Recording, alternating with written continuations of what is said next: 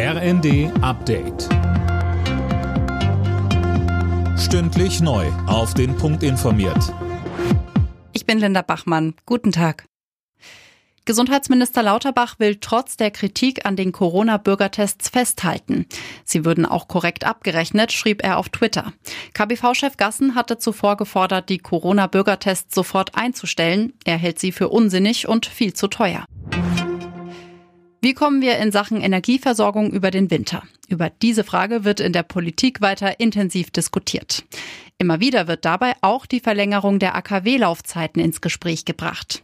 Grünchef Nuripur machte auf einem Treffen mit Familienunternehmen aber klar, dass dafür erstmal umfangreiche Sicherheitsüberprüfungen nötig wären. Machen wir das, also die Sicherheitsüberprüfung, heißt das, dass wir die AKWs erstmal abstellen müssen.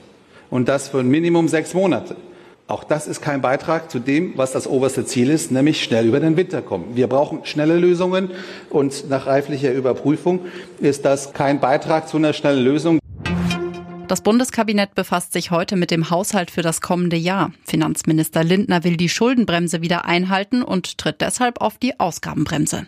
Sönke Röhling, die Opposition spricht trotzdem von unsoliden Plänen. Ja, weil Lindner Rücklagen nutzen will, die in der Flüchtlings- und der Corona-Krise angelegt und nicht genutzt wurden. Das sind auf dem Papier Schulden aus den letzten Haushalten. Tatsächlich müsste man sie aber als zusätzliche Neuverschuldung werten. Interessant dürfte auch sein, wo Lindner den Rotstift ansetzt. Er hat ja zum Beispiel schon die E-Auto-Prämie genannt und das dürfte die Finanzierung vieler Autokäufer durchkreuzen. Denn viele gerade erst bestellte Autos kommen erst im nächsten Jahr und wenn dann die Prämie wegfällt, tja, dann fehlen schnell ein paar tausend Euro.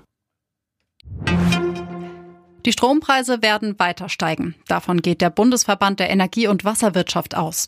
Wie Hauptgeschäftsführerin Kerstin André dem RND sagte, ist eine Trendwende beim Preisanstieg nicht in Sicht. Das könne auch die Abschaffung der Ökostromumlage heute nicht abfedern. Alle Nachrichten auf rnd.de